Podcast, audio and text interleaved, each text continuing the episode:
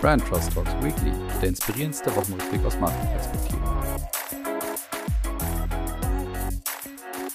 So, liebe Hörerinnen und Hörer, willkommen zurück zu Brand Trust Talks Weekly, ja, heute in einer Special Edition aus dem Urlaub heraus, wo ich euch eben keinen Lieblingswochenrückblick der Woche aus Markenperspektive liefere, aber dafür was viel Besseres im Gepäck habe, nämlich eine Spezialsendung zu einem Thema, mit ja, zu dem ich mich schon oft geäußert habe innerhalb des Weeklies. Und dazu habe ich mir eine echte Expertin eingeladen, und zwar meine liebe Kollegin Stefanie Hofer. Grüß dich, Steffi.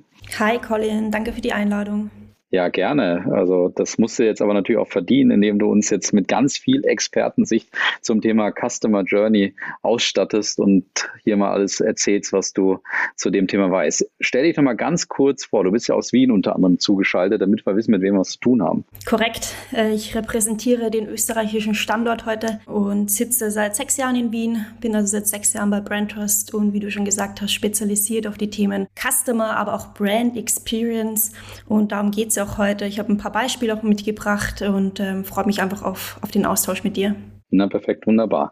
Es läuft ja folgender oder folgendermaßen ab. Ich habe ein paar meiner Lieblingsausschnitte zu dem Thema dabei. Da war ja einiges dabei in den letzten, ja, jetzt glaube über ein Jahr sind wir ja, wir hatten ja schon Jubiläum bekanntermaßen. Und ich werde das immer mal einspielen und dann bin ich mal gespannt, was du dazu sozusagen hast. Und dann würden wir mal direkt, wobei, bevor ich den ersten einspiele, vielleicht fangen wir mal mit einem Grundlagenthema an. Erzähl doch mal ganz kurz, wenn möglich, was ist denn eigentlich das Thema Customer Journey sozusagen aus deiner Sicht? Gerne.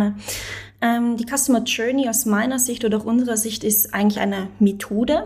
Ähm, eine Methode, um besser zu verstehen, wie, wann und auch warum der Kunde mit einem Unternehmen oder mit uns als Marke in Berührung kommt. Und dabei versetzt man sich eigentlich immer in die Lage des Kunden. Das heißt, im besten Fall hat man auch eine entwickelte Persona vor sich, um sich einfach noch stärker und noch besser in die Persona hineindenken zu können.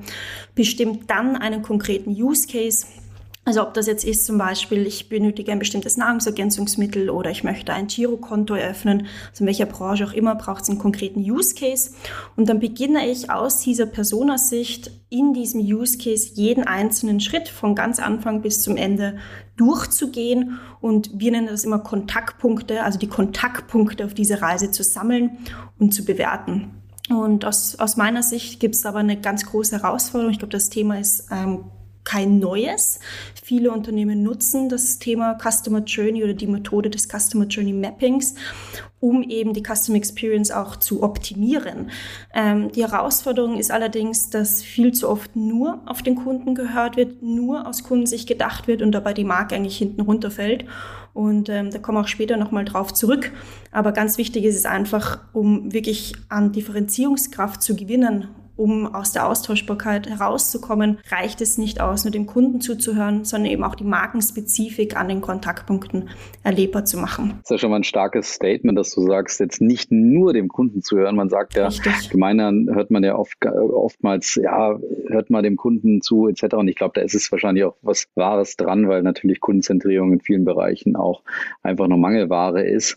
Aber gleichzeitig finde ich, du bringst eine interessante Perspektive rein, dass man eben trotzdem auch die Marke als als Instrument, das natürlich Orientierung auch gibt, wie man sich dann vielleicht ausrichten sollte, mhm. dass man das eigentlich damit verbinden äh, sollte mit dem Thema Kundensicht. Ne? Genau. Okay, perfekt. Na dann äh, challenge ich dich jetzt mal ein bisschen mit meinen Einspielern. Wir spielen mal das erste Thema ein. Eine Studie von der Innovationsagentur RGA dem Thema Customer Loyalty auseinandergesetzt. Und zwar vor dem Hintergrund, dass insbesondere 2020 viele Unternehmen versucht hätten, Stammkunden wieder für sich zu begeistern, anstatt neue Kunden zu akquirieren. Erste Erkenntnis ist, Seamless ist der Standard. Zweite Erkenntnis, es ist Liebe auf die erste Nutzung oder gar keine Liebe. Dritte Erkenntnis ist, Communication schlägt Convenience. Vierte Erkenntnis ist, Personalisierung ist wichtig, aber nur, wenn es dir einen Vorteil bietet. Fünfte Erkenntnis ist, Loyalty-Programme werden überschätzt. Sechste Erkenntnis ist, das Kollektiv ist der Schlüssel. Ja, Steffi, das war so eine kleine Einsicht in die Studie von RGA damals. Und die haben ja so ein paar interessante Punkte dazu festgehalten. Was hältst du denn grundsätzlich von der Analyse? Du hast dich ja auch damit ein bisschen auseinandergesetzt und hast jetzt ja auch den Einspieler nochmal gehört. Ganz genau. Ja, ich muss sagen, ähm, der Report zeigt einfach nochmal wirklich auf, wie wichtig es ist, sich in Zukunft auch mit dem Kunden zu beschäftigen, ähm, ihn auch zu verstehen, ihm wirklich zuzuhören.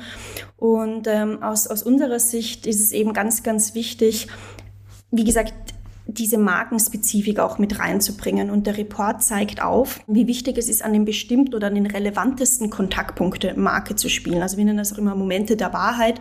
Dort müssen wir brillieren. Es gibt sicherlich Kontaktpunkte, ähm, wo man wie der Wettbewerb selbst auch einfach digital, schnell, smooth agieren muss. Aber es gibt mhm. eben diese Momente der Wahrheit, wo man wirklich brillieren muss. Und das schafft man nur, wenn man die Spezifik der Marke, also die Bedeutung der Marke dort erlebbar macht. Also von dem her, ja, ähm, der Report zeigt auf, dass Unternehmen äh, digitalisieren müssen, dass Digitalisierung immer wichtiger wird. Aber inzwischen ist auch klar geworden, dass es oft an Spezifik mangelt. Mhm. Und ähm, das Schöne an dem Report noch zusätzlich, abgesehen von diesen Statements, die Sie dort auch nochmal aufzeigen, ist, dass ganz viel Potenzial in der Nachkaufsphase liegt. Und das merken wir auch immer wieder bei Kundenprojekten, wenn wir in Customer Journey Mappings gehen ähm, und dieses, diese Reise skizzieren, dann spricht man ganz, ganz viel über die Informationsphase. Da liegen ganz, ganz viele Kontaktpunkte. Und wir schaffen es kaum, in die nächste Phase zu kommen, weil viele Unternehmen glauben, dass all diese Kontaktpunkte doch gemanagt gehören. Und ähm, das zeigt der Report ganz klar auf, dass nicht nur in der Informationsphase, sondern vor allem in der After Sales, also nach dem Kauf des Produktes, mhm. ne, ähm, dass da so viel Potenzial liegt und eigentlich eine grüne Wiese besteht, um wirklich Differenzierung zu erzeugen. Und von dem her kann ich den Report eigentlich nur ähm, jedem ans Herz legen, weil da wirklich spannende Insights drinnen sind. Und wenn man diese Insights nutzt und mit seiner Markenbedeutung ähm, ja, kombiniert, kann man da echt Wow-Momente schaffen. Ja, sehr schön, wunderbar. Also kann ich alles gut nachvollziehen. Das heißt also, Informationsphase ist jetzt in, in deiner Methodik oder von deiner Perspektive so die klassische Phase, wo eigentlich so Bekanntheit aufgebaut wird und du versuchst ins Relevant Set der Konsumenten und genau. Konsumenten reinzukommen. Mhm. Ne?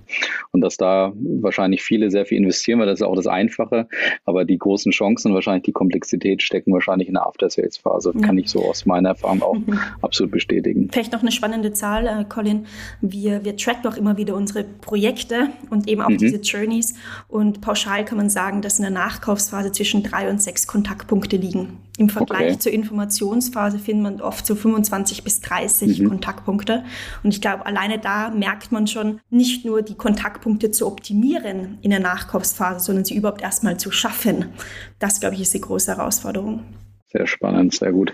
Ansonsten ist mir zum Report, als ich mich jetzt auch nochmal vorbereitet habe, auch nochmal aufgefallen, so dieser Spruch, wenn du einen schlechten Prozess digitalisierst, hast du einen nach wie vor schlechten, allerdings digitalen Prozess. Richtig. Und ich glaube, das geht, passt auch ganz gut zu dem, was du, was du gerade beschrieben hast. Also das heißt nicht einfach nur digitalisieren der Digitalisierung willen, sondern mhm. gerne digitalisieren, um es einfacher zu machen mhm. für den Kunden, aber und da vor allen Dingen den Wettbewerb auch mitgehen, aber nochmal so die Portion Spezifik reinzubringen, dass es vor allen Dingen auch differenzierend ist. Finde ich sehr, sehr spannend. Und ich glaube, das ist eine ganz gute Überleitung zu unserem nächsten Schnipsel, den wir jetzt mal einspielen. Dr. Markus Kleimann, dort der CXO, der Chief Experience Officer. Das heißt, VW möchte jetzt dort noch mehr auf das Thema Customer Journey setzen und kommt dadurch zur Erkenntnis, dass sie eben sehen, dass die Digitalisierung des Autos natürlich immer weiter vorangetrieben wird und dadurch neue Schnittstellen zu Kunden entstehen würden und eben das Kundenerlebnis jetzt abhängiger ist von anderen Schnittstellen und von anderen Kontaktpunkten, die sie unter Umständen und nicht unbedingt managen. Deswegen also ein kundenzentriertes Tech-Unternehmen werden, wie es VW selber gesagt hat. Ja, also VW ist ja sehr stark im Umbruch, wie man merkt. Also legen da ja richtig los, dass sie das Unternehmen transformieren und dazu jetzt eben diese Einstellung des CX-Chef, kann man sagen, also Customer Experience Chef. Was hältst du von der Entscheidung? Warum machen die das? Mm, ich glaube, das Ziel ist relativ klar, warum sie das machen. Ähm, Kundenbedürfnisse und Kundenfeedback, die Kundenstimme soll wirklich zum Dreh- und Angelpunkt für alle Entwicklungsschritte werden ähm, und das wirklich über den gesamten Lebenszyklus auch hinaus. Das heißt, Markus Kleimann als CXO, Chief Experience Officer und sein Team werden damit wirklich zur Schnittstelle für alle relevanten Unternehmensbereiche und auch Regionen. Und ich glaube, das ist ein sehr wichtiger erster Schritt. Ich würde da gerne noch mal was zitieren. Und zwar ähm, hatte Kleimann auch gesagt, er möchte ein ganzheitliches Kundenerlebnis und die schnelle Umsetzung von Kundenwünschen garantieren, um dadurch dann eben ein entscheidendes Differenzierungsmerkmal zu sichern. Also man merkt auch hier wieder, der Schritt ist richtig, da bin ich absolut äh, bei dir, das ist ein gutes Zeichen. Dennoch merkt man da schon wieder so ein bisschen die Gefahr, ne, die schnelle Umsetzung von Kundenwünschen. Das ist wichtig, das ist aber aus unserer Sicht ein Hygienefaktor, das ist Muss. Aber on top die Kür ist da jetzt nochmal die Marke mitspielen zu lassen. Und wir wissen ja auch, dass Accelerate äh, die Markenstrategie von VW erarbeitet hat. Das heißt, ich würde empfehlen, nicht nur auf die Kundenwünsche zu hören, nicht nur die Kundenstimmen ähm, zu integrieren, sondern eben auch diese Markenstrategie, diese Bedeutung der Marke VW mitzudenken und das, wofür VW steht oder künftig stehen möchte, das dann eben auch an den Kontaktpunkten zu implementieren. Also die mhm. Balance zwischen Einfachheit, Digitalisierung aus Sicht der Kunden und Spezifik aus Sicht der Unternehmensmarke. Ja, finde ich super spannend. Das erinnert mich daran, dass ich weiß gar nicht, bestimmt zwei, drei Jahre her mal einen Vortrag von VW gehört habe, wo da einer, auch ein Digitalisierungsofficer, gesagt hat, sie haben eigentlich den Anspruch, dass der Kaufprozess online eines Autos so einfach ist wie, wie die Bestellung einer Pizza. Mhm. Und in dem Moment habe ich dann so gedacht, ja, das wäre cool, weil grundsätzlich musst du da in Richtung dieser Einfachheit und dieser Convenience ja. auch gehen und vielleicht da, wie du sagst, auch so gewisse Muss-Entwicklungen auch mitgehen. Andererseits habe ich mir dann überlegt, überlegt, wenn der Kauf eines Autos, was ja vielleicht auch im Optimalfall ein entscheidender Schritt sein mhm. sollte, wenn du da so im Unterhemd auf dem Sofa lungerst, wie du normalerweise manchmal deine Pizza vielleicht bestellst, äh, also du vielleicht weniger als ich. ja, also das, das würde dann irgendwie auch nicht passen äh, und würde vor allem dem Kaufprozess eines Autos nicht entsprechen oder auch nicht diesen Wert darstellen. Ich glaube, da passt es ganz gut, dass es diese Kombination sein sollte. Eben auf der einen Seite ganz klar Einfachheit, aber so wie machst du daraus so einen magischen VW-Kaufmoment praktisch? Ne? Und das ist auch wieder spannend, wenn wir an den RGA-Report denken. Ne, die Informationsphase, das kannst du in Unterwäsche auf dem Couch, auf der Couch machen. Das mhm. passt. Mhm. Aber der Kaufprozess und auch danach diese Bestätigung, dass du den richtigen Schritt gegangen bist, dass du das richtige Produkt bekommen hast, dass du mit gutem Gewissen diesen Abschluss machst, da liegt dann eben die Besonderheit.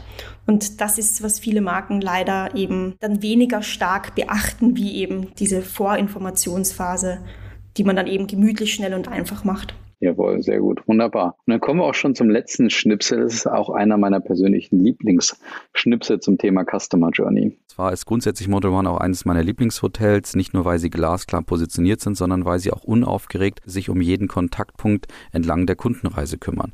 Und diesmal punkteten sie einfach nur, indem sie auf großartige Weise die Parkplätze in einem riesigen Parkhaus ausschilderten. Und das Tolle ist, dadurch haben sie kurz vor meinem Aufenthalt meine Zufriedenheit nochmal so erhöht, dass ich dann natürlich ganz anders auf auf alle Erlebnisse in der Folge im Hotel geschaut habe.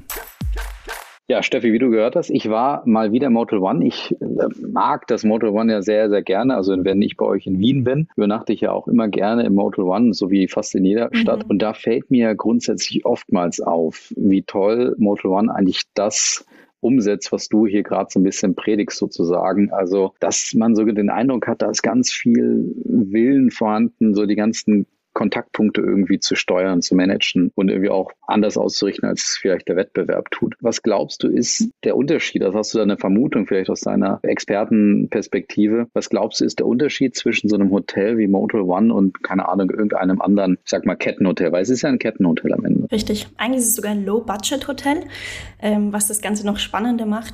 Ähm, das heißt, ich übernachte Low-Budget immer, das ist ja auch spannend. ne? Also, okay, ich mag es trotzdem. Es, genau, ohne dass du es wirklich merkst. Ähm, das ist eigentlich auch schon äh, den Punkt, den ich machen möchte, weil Motel One ein klares äh, Versprechen hat, eben Low Budget, aber trotzdem das Gefühl von Design und Qualität. Und das ist aus unserer Sicht immer ganz oft ein Widerspruch, ne? also Qualitätsführer und Kostenführerschaft. Ne? Mhm. Oft sagt man entweder oder, beides geht nicht. Und ähm, Motel One zeigt, dass sehr wohl beides geht. Und das, äh, da gibt es aus meiner Sicht zwei Punkte, die man erwähnen muss um zu erklären, warum das bei Motel One so gut funktioniert. Das erste ist, weil sie Qualität für sich übersetzt haben. Das heißt, Qualität heißt für sie Design. Das merkst du auch, ne? du fühlst dich nicht in einem Low-Budget-Hotel. Das ist der Punkt, da bin ich das wieder dabei. Und das zweite ist auch das Thema der Mitarbeiter. Also sie übersetzen Qualität in ihre Mitarbeiter, in die Beratungs- und Servicequalität und auch bei den Mitarbeitern merkt man nicht, ähm, dass ich vielleicht nur 80 Euro für die Nacht zahle, sondern du hast das Gefühl, du zahlst das Doppelte, weil du wirst auch so behandelt. Das ist so die, die, die eine Säule. Ähm, und die andere Säule ist wirklich auch nochmal das Thema Konsequenz an den Kontaktpunkten. Also ich bin noch nicht so oft im Motel One gewesen, aber wenn ich mal dort bin, weiß ich sofort, wo ich bin. Und es fühlt sich in den über 30 Hotels in Deutschland, glaube ich, überall gleich an.